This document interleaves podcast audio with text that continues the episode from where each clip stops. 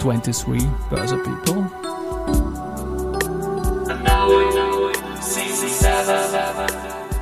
In season 7. Presented by Fruits.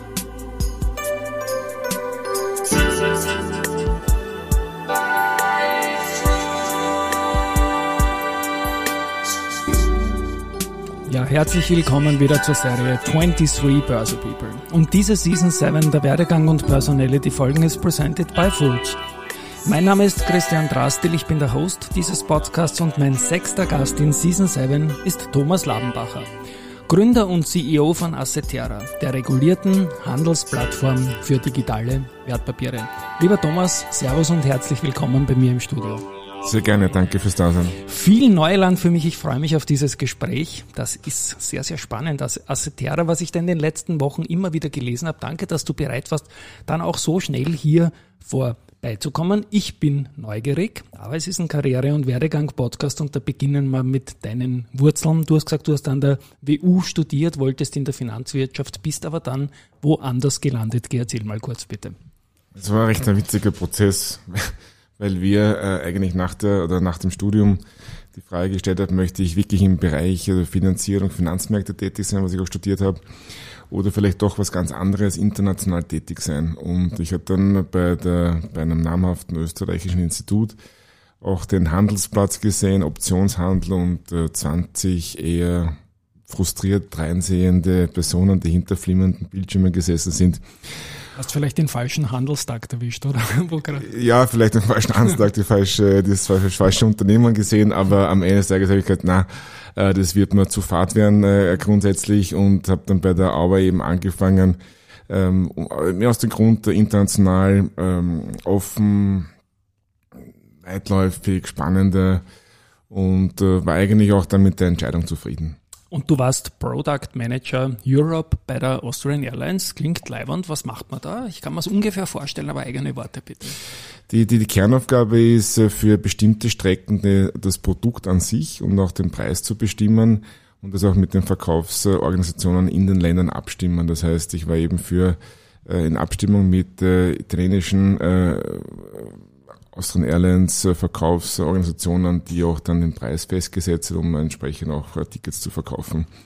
Wir haben auch dann äh, neue Strecken geplant und auch entsprechend Wien, Kharkiv war eine davon, wo ich auch als Projektleiter tätig war, wo wir einfach neue Strecken geresearched haben, verstanden haben, wie viele Leute werden dort fliegen von A nach B und haben dann immer eine neue Strecke entsprechend in den Markt gebracht. Und das Ganze bei einem damals börsennotierten Unternehmen. Du bist dann in die Finanzbranche aber doch gegangen. GE Capital, glaube ich, als große Station. Auch da ein paar Worte dazu bitte. GE Capital ist ein, ein fantastisches Unternehmen und äh, ich hatte das Glück, dass zu der Zeit, äh, wo ich bei GE Capital tätig war, auch der Jack Welch äh, in seiner Hochblüte war und der hat eigentlich einen, einen weltweiten Mischkonzern hervorragend gemanagt und das war schon äh, gewaltig. Und vor allem auch im Capital-Bereich, das in etwa 40 Prozent des gesamten Konzerns ausgemacht hat, hat er seine Philosophie von äh, eben äh, Quality Management, von äh, Management Style, Soft Skills, äh, Logik, bis runter in jede Firma, in jede Entity, in jedes Land gebracht. Und das war schon äh, bemerkenswert. Da muss ich kurz unterbrechen. Ich bin ja eigentlich nicht affin dafür, Managementliteratur zu lesen. Ausnahme bestätigt die Regel und die heißt Jack Welch. Ja. Der hat super Hörbücher, Bücher geschrieben, gewaltig. Ja, ja und vor allem auch äh, die Dinge, die wir mitgenommen haben, da denke ich heute noch dran. Und zwar ist es auch natürlich für nicht nur in, im beruflichen, sondern auch im privaten auch zu verwenden, wie Do it the first time right oder sind solche Dinge, die man ja, halt, genau. ja, die man halt mitnimmt und dann auch vielleicht zur eigenen Philosophie und Denkweise macht. Genau, super. Western Union Bank in den Nullerjahren, auch eine große Station, auch mit starker CEE Osteuropa-Tangente in deinen Aufgaben.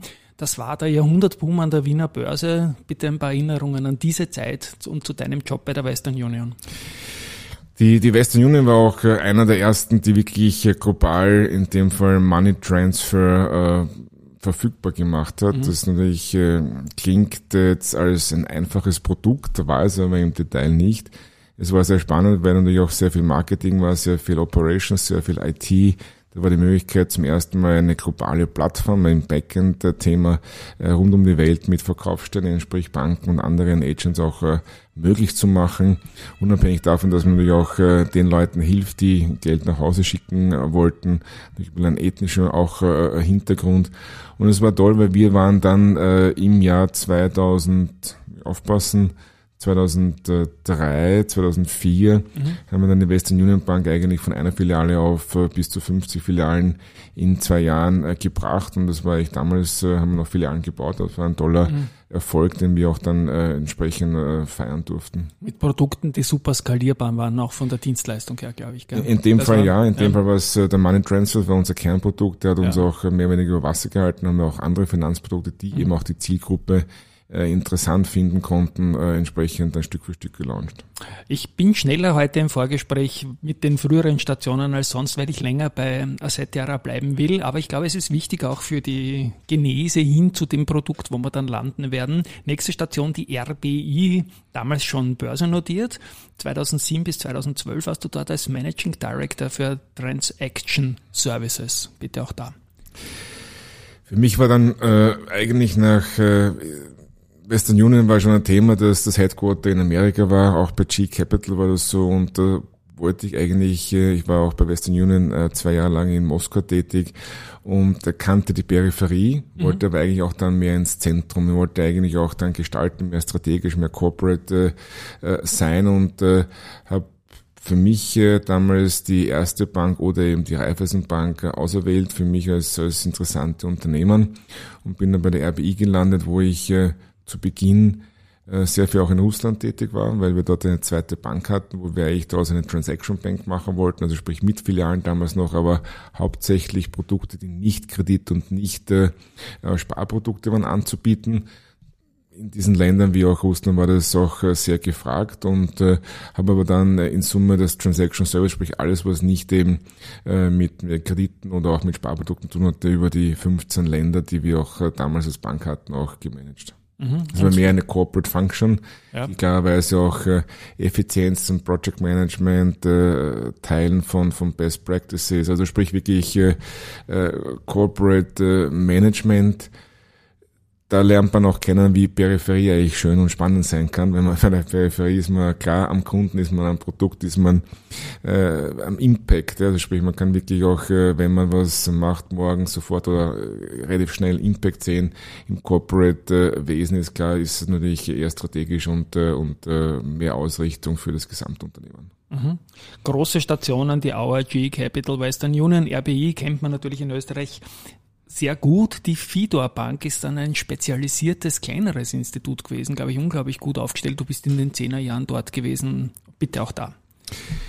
Das war eigentlich die zweite Bank, die mich abwerben wollte, äh, weil eben Transaction Service, weil eben, wie kann man aus Transaction Service auch Produkte machen? Damals war das äh, E-Money oder sprich E-Geld und die in Deutschland entstehenden E-Geld-Institute sehr interessant, die natürlich auch versucht haben, äh, neben einer Bank äh, Geld halten, Möglichkeiten für einen Kunden über eine Prepaid-Karte tatsächlich auch bezahlen zu können. Das waren neue Produkte, spannende Produkte und die Fido Bank äh, war in dem Bereich eigentlich noch einen Schritt weiter. Die wollte das sogenannte Social Banking neu erfinden, das heißt auch über die damals entstehenden Social Media Kanäle genau. äh, auch äh, die, die Kunden mit einbinden, gemeinsam Produkte auch äh, zu researchen, zu verstehen, welches Produkt macht denn Sinn für uns als Zielgruppe und damit auch uns als Videobank den Auftrag zu geben, wie ein Produkt eigentlich auszusehen hat. Mhm. Spannend.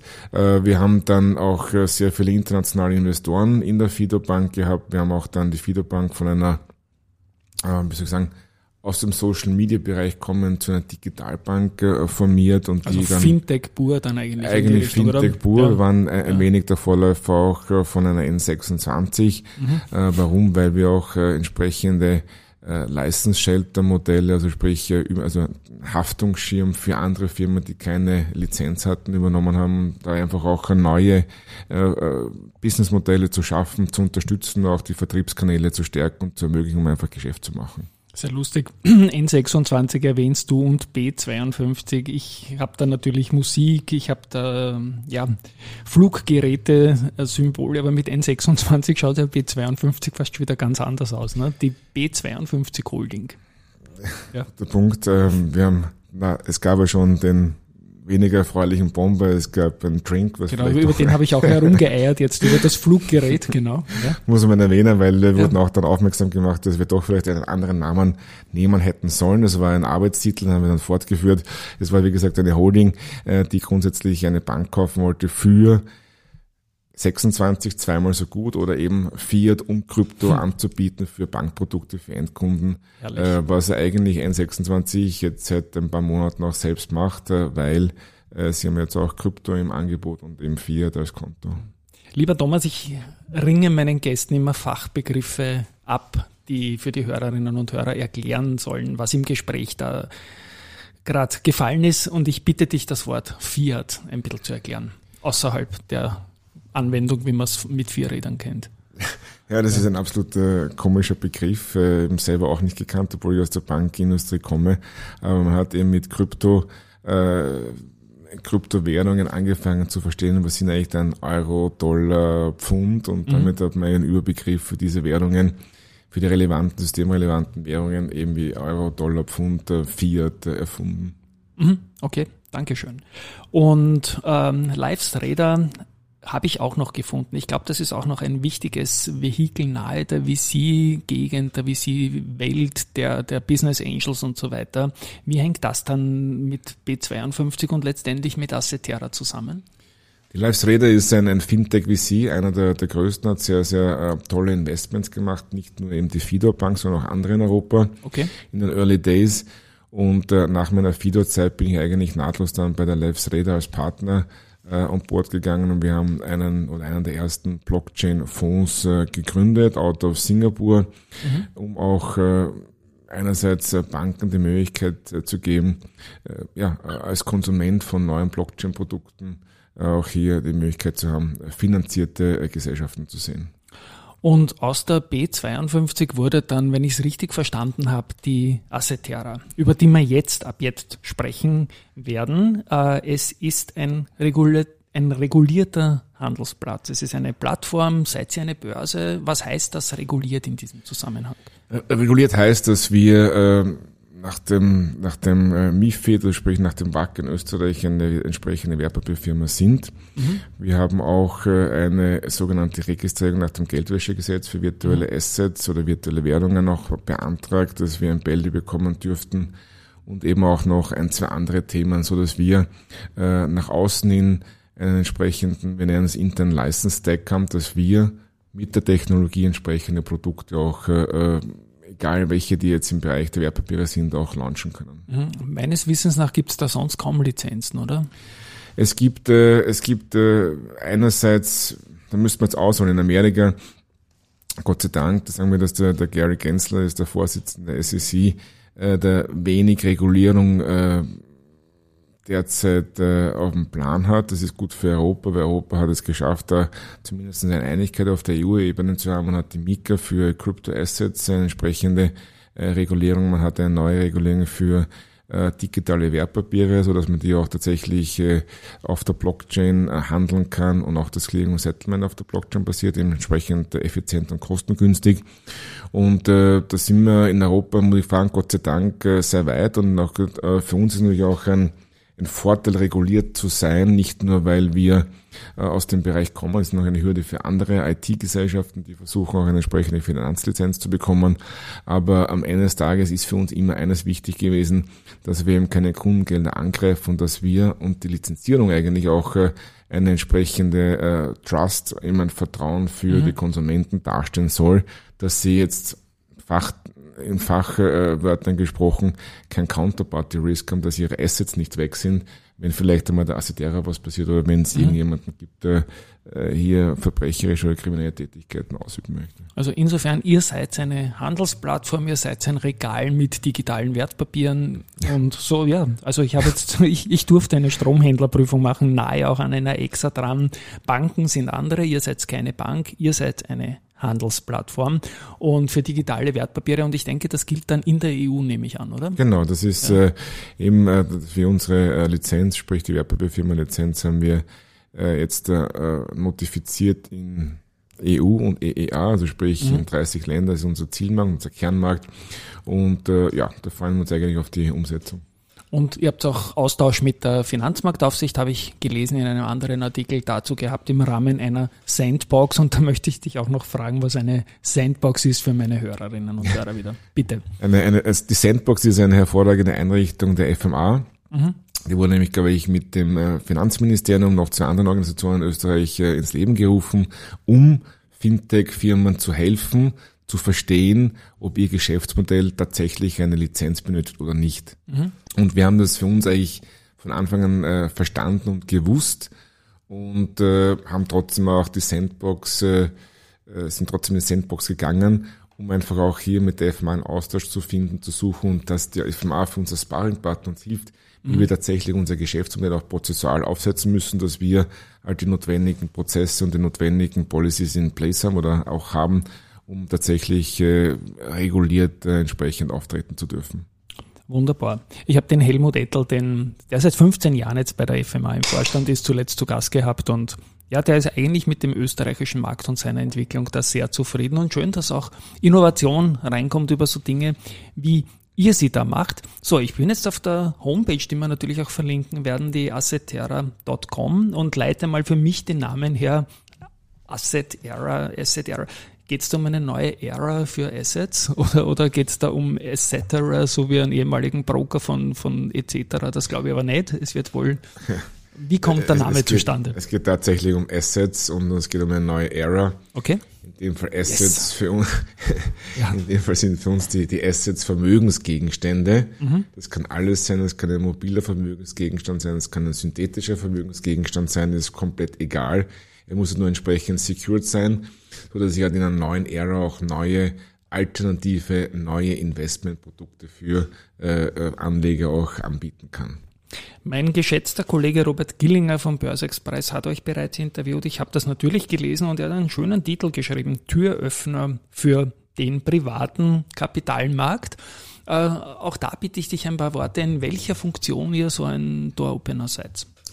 Private Kapitalmärkte sind äh, heute äh, nicht technologisiert, nicht standardisiert und auch nicht professionalisiert. Das bedeutet, oder verglichen zu, äh, was ist heute entsprechend schon am Markt oder was ist heute super funktionierend, eine Wiener Börse als mhm. Beispiel, die auch schon über Jahre hinweg eine, eine tolle Performance auch hat ist ein, ein, ein sogenannter Public Capital Market. Ja. Und es gibt jetzt zum Beispiel für Assets, äh, die eine Siemens, die vielleicht, oder Wienerberger, nehmen wir Wienerberger ist ein guter Beispiel, eine Wienerberger, die jetzt an, der Wiener Börse gelistet ist, kann aber auch andere äh, Assets, Vermögenswerte eben über uns äh, anbieten, tokenisieren und dann entsprechend auch zum Handel anbieten. Zum Beispiel eine Anleihe oder so? Eine Anleihe, es kann ein neues äh, Fabriksgelände sein, es kann oh. äh, eine, also alles, was tatsächlich äh, greifbar ist oder auch äh, äh, secure ist. Also sprich, ich kann jetzt äh, einen Picasso als Beispiel, wenn ich ihn verplombe in einem entsprechenden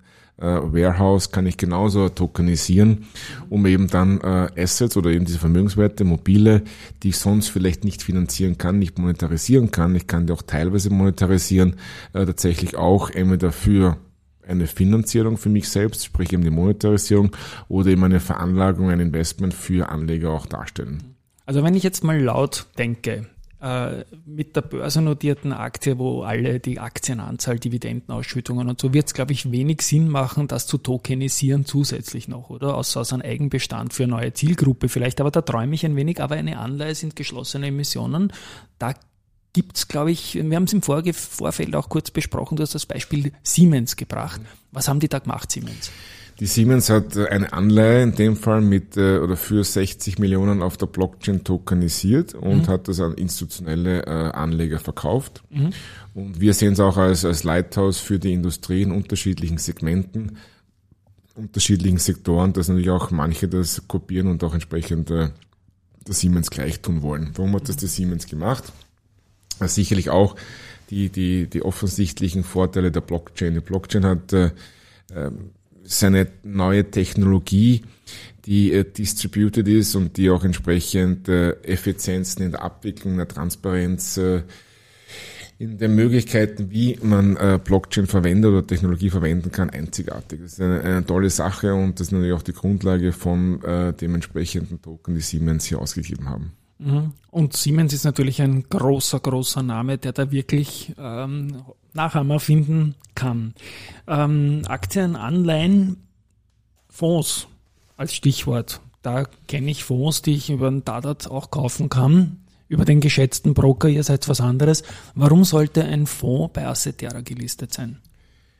Man muss vielleicht äh, die, die, die Bandbreite der Finanzinstrumente auch äh, äh, erwähnen, weil äh, erstens äh, sind wir äh, entsprechend lizenziert, dass wir äh, zum Beispiel eben Aktien, Bond, äh, Anleihen, äh, Fonds, äh, Derivate, Zertifikate, unterschiedliche Finanzinstrumente äh, nicht nur am Marktplatz anbieten dürfen zum Kaufen und zum Verkaufen, sondern auch äh, bei der, bei der Tokenisierung mit unterstützen dürfen. Okay. Das heißt, äh, ähm, man gibt, es gibt viele Möglichkeiten, oder wir erklären es immer so einem Emittenten, der sagt, ich möchte gerne einen Token haben. Sagen wir, okay, bist nicht der Erste.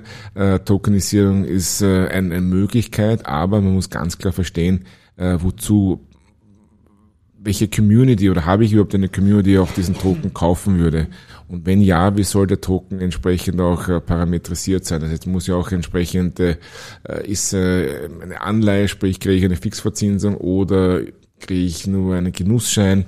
Also muss auch äh, wie in der normalen Welt, würde ich jetzt sagen, also sprich über eine Wiener Börse.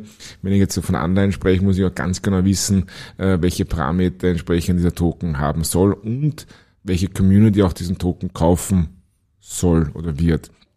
Wenn ich das nicht mitbringe, dann ist natürlich jetzt, äh, zaubern können wir auch nicht im Sinne von, ja, ich mache einen Token und äh, wie verkauft sich der? Also das ist eine ganz normale Vermarktung, muss man auch äh, mit berücksichtigen. Aber wie gesagt, äh, die Effizienz im Kapitalmarkt ist eine Sache, es sind weniger äh, Parteien in der Gesamtstruktur, also sprich von Anfang von eben der Platzierung oder von der Produktion äh, bis hin zu der Verwahrung äh, mit dabei. Das heißt auch äh, günstiger, weniger Kosten, aber auch mehr Kontrolle und vor allem auch Kontrolle für den End-User, der kauft und der verkauft, bieten wir eine Möglichkeit, dass er direkt bei uns ein Konto hat, also sprich er braucht kein entsprechendes Bankkonto und dann wie bei der äh, Dadat, dass er halt hier mhm. über unterschiedliche Financial Brokers gehen muss, sondern kann bei uns direkt Onboarding machen, und kann eben dann losstarten, bei uns äh, entsprechend Token kaufen und verkaufen. Das ist, glaube ich, ein großer Vorteil, weil natürlich heutzutage äh, auch bei der, dem jüngeren Publikum, die wollen äh, registrieren, live gehen und äh, handeln. Da gibt's keine, keine also für, für Aktien von nicht börsennotierten Unternehmen verstehe ich es. Für Anleihen, für, für Kunst ist, glaube ich, überhaupt auch aufgelegt eigentlich. Das ist ja der Anwendungsbereich, dass man den irgendwie auch handelbar machen kann außerhalb von Hinterzimmern. Ne? Ja, und es ist auch äh, extrem interessant, wie viele Dinge passieren im Markt. Ja. ja. Und das ist, äh, ich glaube auch, es ist ein Aufbruch. Es ist, äh, wir reden immer von einer Digitalisierung. Ähm, wir sind in einer Transformation, die kann jetzt zehn Jahre dauern, 20 Jahre dauern. Aber ich glaube, wir können dazu einen äh, Beitrag eben äh, leisten, dass wir hier die Digitalisierung auch vorantreiben. Mhm. Und äh, ich würde auch den, äh, den ganzen äh, Real Estate Bereich äh, nicht vergessen. Da gibt's äh, immens viele Möglichkeiten, weil natürlich auch äh, mit den erhöhten Zinsen, mit den erhöhten Energiepreisen, äh, mit Liquidität im Markt generell äh, die ganzen Immobilienfirmen auch zu kämpfen haben. Das heißt, ich könnte heute aufgrund einer Liquiditätssteuerung zehn Prozent einer Immobilie oder eines entsprechenden Immobilienportfolios verkaufen, mhm. den Token listen lassen, zum Verkauf und Kauf anbieten und gleichzeitig, wenn ich meine, die Lage ist wieder besser wirtschaftlich, könnte ich ja zum Beispiel Token wieder retour kaufen. Das heißt, es ist für Firmen auch eine entsprechende Möglichkeit, ähm, einfacher und direkt dann natürlich auch mit einem äh, Kapitalmarkt, in dem Fall vielleicht privater Kapitalmarkt, finde ich gar nicht schlecht die Bezeichnung, hier auch äh, seine ähm, unternehmensspezifischen äh, Strategien und Erfolge auch zu verfolgen. Mhm. Und ich glaube, im zukünftigen Investorenmix wird es auch immer wichtiger werden, dass man Token auch im, im Angebot hat, weil die Investorengruppen dazunehmen. Macht ihr die Tokenisierung selbst oder macht das über einen Partner? Na, das machen wir über Partner grundsätzlich. Ähm, wir sind und wir haben uns immer von Anfang an darauf äh, eben spezialisiert und auch fokussiert, dass wir wirklich den Sekundärmarkt anbieten möchten. Ja. Äh, das heißt, äh, wer immer einen Token machen möchte, wer immer bereits äh, einen Emittenten bei der Tokenisierung geholfen hat, das sind unsere Kunden auf der Seite des sogenannten Supplies, also sprich Angebot. Da sind wir draußen im Markt, da haben wir mit allen großen europäischen, wir nennen sie Tokenisierungsfirmen, die IT-Firmen, äh, Verträge, das sind natürlich auch Token, die bereits im Markt sind, bei uns auf der äh, sogenannten Sekundärmarkt gelistet sind. Und auf der anderen Seite, was wir auch angegangen haben, dass wir mit, äh, mit Family Offices, mit Asset Managern, mit, äh, mit VCs, PE, aber auch Banken sprechen, dass wir hier äh, die Investorenseite, sprich die Demandseite aufbauen. Und es ist sehr wohl auch bewusst, dass ein funktionierender Marktplatz auch eine Tiefe bzw. Liquidität benötigt. Ähm, wir sehen es derzeit so, und es war auch bei der ersten Börse so in Brüssel 1429, mhm. dass zuerst mal das Angebot gegeben war, bis dann natürlich auch mit einem ständigen äh, Nachfrage, Angebot, Nachfrage, Angebot eine Spirale entstanden ist und dann natürlich auch äh, neben normalen Produkten wie Commodities auch dann eben äh, Finanzinstrumente, synthetische Instrumente auch dann angeboten und gehandelt wurden. Mhm. Und für mich als Privatperson möchte ich da präzisierend noch nachfragen. Es, Assetera kann ein Platz sein oder ist ein Platz, ich möchte das Konjunktivische da rausnehmen, wo ich quasi meine digitalen Wertpapiere, egal ob das jetzt Dinge aus der Kunst sind oder auch eine Anleihe oder, oder eine Teil einer Immobilie über euch verwalten kann. Genau, also für uns ist eigentlich am Ende des Tages äh, der Vermögensgegenstand, sprich das Underlying für den Token, nicht so wichtig. Für uns mhm. ist der Kunde wichtig, dass er natürlich auch unterschiedliche äh, Vermögenswerte, unterschiedliche Token auch bei uns äh, verwalten, managen kann kaufen kann und verkaufen kann. Also wir stellen tatsächlich eine, eine Klammer für alle neuen alternativen äh, Investmentprodukte dar, die auf der Blockchain ausgegeben worden sind. Und mit unserer virtuellen Asset Service Provider äh, Registrierung äh, schaffen wir auch, dass der Kunde, wenn er Bitcoin kaufen will, dass wir ihm auch Bitcoin besorgen, dass er eigentlich ein Konto hat für alle unterschiedlichen Investmentprodukte, die auf der Blockchain als Token ausgegeben worden sind. Na, das macht viel Sinn und da, da wollte ich letztendlich auch hin. Du hast die Liquidität angesprochen. Es ist sicher bei allen beginnenden äh, Projekten das Thema schlechthin und auch bei bestehenden Projekten. Ich glaube, mit der Wiener Börse kannst du über stundenlang über Liquidität oder Nicht-Liquidität reden. Wirst du auch Liquiditätsbereitsteller im Umfeld, also die klassischen Market Maker haben, oder ist das etwas, was nur aus dem Orderbuch aus privaten und institutionellen passiert? Werden wir auch haben. Wir haben die, die äh, haben, ja klar, also sprich, das ist auch notwendig. Es ist äh, was spannend, wir reden mit zwei unterschiedlichen Gruppen ja. um das mal strukturiert anzufangen. Einerseits äh, mit äh, den sogenannten Market Makern aus dem Kryptobereich. Die mhm. haben seit äh, genau letzten fünf, sechs Jahren natürlich dort äh, äh, ihre Position aufgebaut. Die kennen den Kryptomarkt, die kennen Kryptowährungen, die kennen aber keine digitalen äh, Wertpapiere, weil diesen Markt auch so noch nicht gibt und noch nicht gegeben hat. Das ist, die ist relativ schwierig zu überzeugen, aber man kann doch jeden Dritten überzeugen, dass sie auch sich äh, äh, entsprechend digitale Wertpapiere ansehen, um dort auch Preise zu stellen. Viel interessanter jedoch sind äh, die Market Maker aus dem traditionellen Finanzbereich, mhm. äh, die kennen die Underlyings, die kennen eine Fabrikshalle, die kennen eine, eine, Immobilie, die kennen einen Picasso. Das heißt, hier ist es de facto eigentlich nur die Technologie, die den anderen Zugang managt und somit sind die auch viel interessanter, weil äh, für die ist äh, einfach gesagt, anderes System, anderer Knopfdruck, äh, gleiches Underline, gleiche Bewertungen, die man seit eh und je gemacht hat für mobile oder auch immobile Vermögensgegenstände.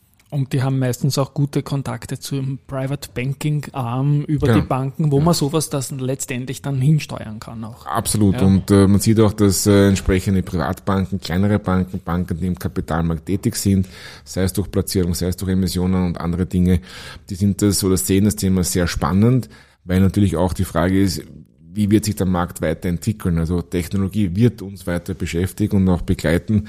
Die Digitalisierung ist zwar immer wieder ein, ein Schlagwort, das ich auch eigentlich nicht wollte anfangs, aber wenn wir Innovation weiter vorantreiben wollen, dann müssen wir uns auch mit der Digitalisierung einfach auseinandersetzen. Also nur sagen, das geht an uns vorbei, das äh, wird's nicht, äh, wird's nicht spielen. Also ihr seid die Handelsplattform, ihr habt die Lizenz, ihr seid äh, quasi ohne Emittentenrisiko versehen, weil ihr einfach nur die Handel sind, das nur meine ich positiv, äh, Banken dann quasi im Hintergrund. Klingt alles nach einer mega gewaltigen Journey, die jetzt begonnen hat im März 2022 unter neuem Namen und schon vorher unter der B52. Wo seid ihr auf dieser Reise, wo du hin willst, ungefähr angelangt? Wir sind jetzt gerade beim MVP, den mhm. wir jetzt aktiv auch äh, mit oder nach dem Sommer eigentlich vermarkten. Das heißt, wir haben derzeit einen äh, Testlauf, wir haben derzeit äh, Family and Friends seit äh, mehreren Wochen, eigentlich Monaten auf der Plattform zum Testen, dass wir auch sicherstellen können, dass Transaktionen äh, grundsätzlich äh, zu 100 Prozent auch gemanagt werden, durchgehen, weil das Schlimmste ist natürlich, wenn ich eine Transaktion mache und kein Feedback sehe oder einfach nicht hm, weiß, ging sie ja. durch. Das ist immer noch so wie früher. Äh, du hast doch zuerst gesagt Broker-Chat oder ja, ja, eben, genau. etc. Äh, etc. Das war die Betreiberfirma, ja. Genau, da war man ja anfangs auch nicht sicher, passt das eh, geht das eh durch, ja, und damals hat man noch kein Ich glaube, ein Jahr oder so hat das vorab, ja. ja. Oder Wikifolio war ich minus ein Jahr Testkunde auch, also minus ein Jahr zu, zu Genau, und, und es geht ja. ja doch um äh, das Vertrauen, es geht doch um, dass man den Kunden äh, unterstützt in seinen äh, Veranlagungstätigkeiten und deswegen ähm, haben wir das auch äh, ordentlich ja. oder testen wir es immer noch ordentlich. Und über den Sommer Soft Launch, wir brauchen natürlich auch Produkte, sprich dann das Angebot auf dem ja. Marktplatz. Da sind wir jetzt gerade dabei, dass wir mit den äh, äh, für uns auch, äh, wie soll ich sagen, interessante Emittenten mit auf den äh, Marktplatz holen. Warum? Also äh, wir nehmen jetzt keine äh, 0815 äh, Token oder wie es in der Kryptowelt heißen würde, Shitcoins, sondern tatsächlich auch äh, nachhaltige, zukunftsweisende Token, wie eben aus dem Immobilienbereich, wie aus dem Energiebereich, die nachhaltig eine Verbesserung bringen. Da gibt es jetzt nicht allzu viele oder sehr, sehr viele. Ähm, allerdings äh, haben wir seit ungefähr eineinhalb Jahren sind wir auf der Suche nach entsprechenden Token, nach entsprechenden Emittenten, die auch tatsächlich für uns eine, eine Bestätigung sind, dass man Projekte, die jetzt nicht eine Firma, ein Aktienkurs, ein EPS und so weiter, sondern tatsächlich auch Assets hat, die man wirklich auch äh, äh, entsprechend vom Kapitalmarkt und Privaten auch äh, listen kann und zum Kauf und Verkauf anbietet. So wie zum Beispiel die Covergalerie von meiner Sportwoche. Ich genau. gehe da immer schon seit, seit Jahren gehe ich da damit irgendwie mit digitalen Varianten davon ähm, in meinem eigenen Kopf spazieren. Thomas, das klingt alles sehr, sehr spannend. Ich werde diese Reise auch in Zukunft begleiten, weil es mich einfach riesig interessiert, was da losgeht. Und ich kann mir das als perfekte Ergänzung zu bestehenden ähm, Börsen- und Geldanlagevehikeln vorstellen. Abschließend vielleicht noch, seid ihr Hiring, weil es ein bisschen Karriere- und Werdegang-Podcast. Wie schaut's da aus? Ähm, ihr zieht ja technisch hoch, ihr zieht im Sales hoch, nehme ich an. Das ist eine Riesengeschichte eigentlich. Ne? Genau, absolut. Also wir haben derzeit vier Bereiche, in denen wir uns eigentlich täglich orientieren. Einerseits äh, Technologie, klar, weil sie ja. für den MVP und auch sicherstellen, dass das Ganze auch secure und auch operativ äh, 24-7 äh, laufen kann. Was vielleicht auch ein Vorteil oder eine Abänderung ist von anderen Modellen. Wir sind 24-7 verfügbar. Ja. Äh, das zweite Thema ist ganz klar äh, Token, die wir auch zuerst schon erwähnt hatten, mhm. äh, die richtigen und viel möglich auf die Plattform zu bekommen. Das dritte große Element ist äh, weiter unsere Finanzierung. Wir planen selbst auch einen Assetera-Token Ende des Jahres, also sprich einen wirklich äh, großen, der höchstwahrscheinlich auf das Eigenkapital, also sprich äh, Anteil der AG äh, abzielt. Das heißt, jeder, der einen Token kauft, hat dann auch durch den Token entsprechend Anteil an der AG. Und äh, der dritte, der vierte große Bereich ist eben das Thema HR.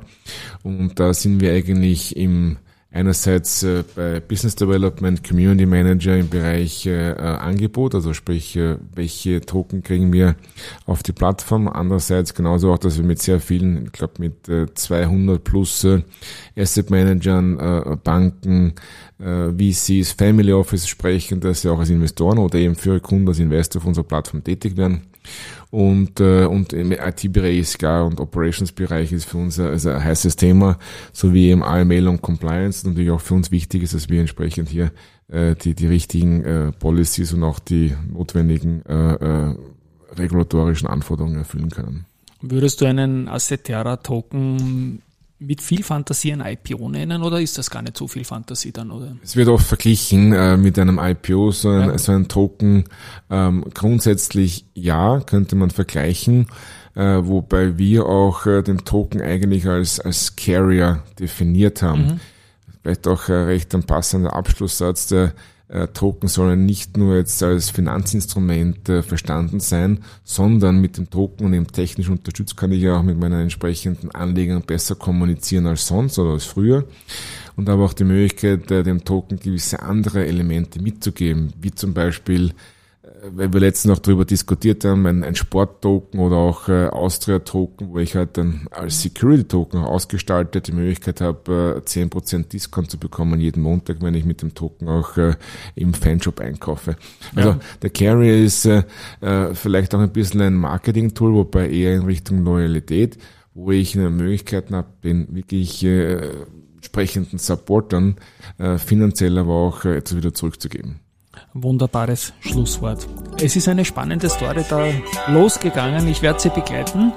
Lieber Thomas, danke, dass du zu mir ins Studio gekommen bist, so schnell nach schnell wir einen Termin gefunden haben jetzt auch ähm, an euch da draußen, liebe Hörerinnen und Hörer. Stay tuned, glaube ich. Da kommt was Schönes aus Österreich und von meiner Seite mal Tschüss. Danke vielmals äh, für das äh, tolle Interview und den Podcast und äh, freue mich auf die Zukunft äh, auch gemeinsam zu gestalten. Ich freue mich auch, hat Spaß gemacht. Ciao. Danke, ciao.